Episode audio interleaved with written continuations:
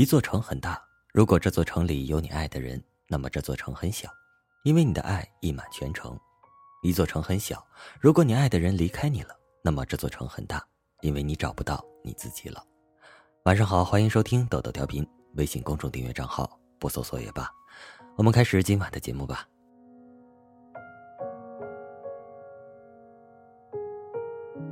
坐在咖啡店的露天阳台上，看楼底下的马路上人来人往。我在想，一个人这辈子该错过多少人？一个人这辈子又该与多少人擦肩而过，才能彼此相识、相知、相爱？我有那么几个朋友，在我还没见过他们的现任男女朋友时，他们的现任就已经变成了前任或者前前任了。而这一切，我是在微信朋友圈里看到的。在微信朋友圈，一天就能看尽人生百态，开心的、不开心的、好的、坏的、丑的、美的，应有尽有。比如我有个朋友，四月份的时候他还单身，甚至连恋爱的迹象都没有。七月初，他给我寄来一张请柬，告诉我他要结婚了。因为这张请柬，我开始思考我的人生。我当时在想，我这快三十了还不想恋爱结婚的人，是不是不太适应这个星球？后来的几个月里，我这位朋友平均每天发五条朋友圈，内容大多是两个人的日常生活，秀秀恩爱。从朋友圈看，他们过得很幸福。朋友跟我说，他们是一见钟情。我似懂非懂的点点头，其实我一点都不懂。好在人的奇妙之处在于，只要爱上一个人，便安定下来，仿佛在茫茫水域找到了一座岛屿，从此平心静气，不再折腾，也不再怕溺毙。我有个同学，就住在我家附近，隔三差五一起吃顿饭。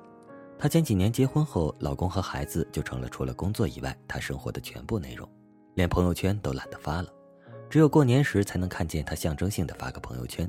我们总说他只是忙碌并幸福着，也许爱上一个人，内心就会感到真正的富足，觉得对别人显摆自己的幸福毫无意义，觉得无需再对外人诉说什么，手机也不再是最好的玩具，社交也变得可有可无。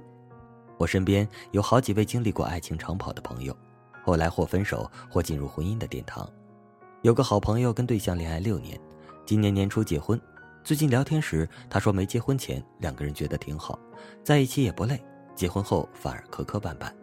他的话让我想起之前说过，相爱容易，因为五官；相处不易，因为三观。爱一个人，首先爱的是这个活生生的人，爱对方的容颜和脾气，这是一种爱；还有一种爱是爱自己假想的那个人，比如把对方假想成自己的前任或者初恋，又或者是把对方假想成自己某个喜欢的偶像。爱就是可以美化一个人，如同但丁爱贝亚特里奇，他直接把她当做了女神。我有个同事，她就觉得自己男朋友像极了张志森，便嫁给了他。因为爱一个人有假想的部分，于是就可以包容他的不足。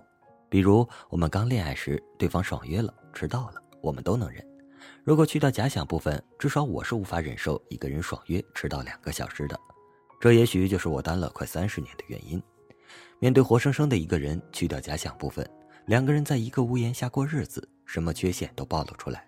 如果是我，我不知道自己能忍受多久，所以我能理解好朋友的无奈。他只是爱对方的假想部分，爱的太多了。当跟真实的对方生活时，各种不适应。尝试跟真实的他生活，跟假想的他相爱。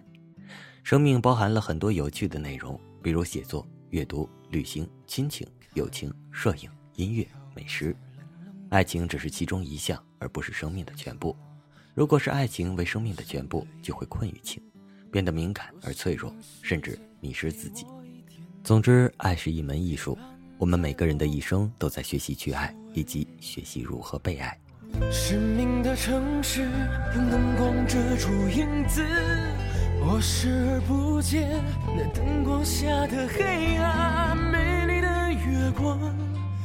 已经被隐藏，天空下起雨，淋湿了梦想。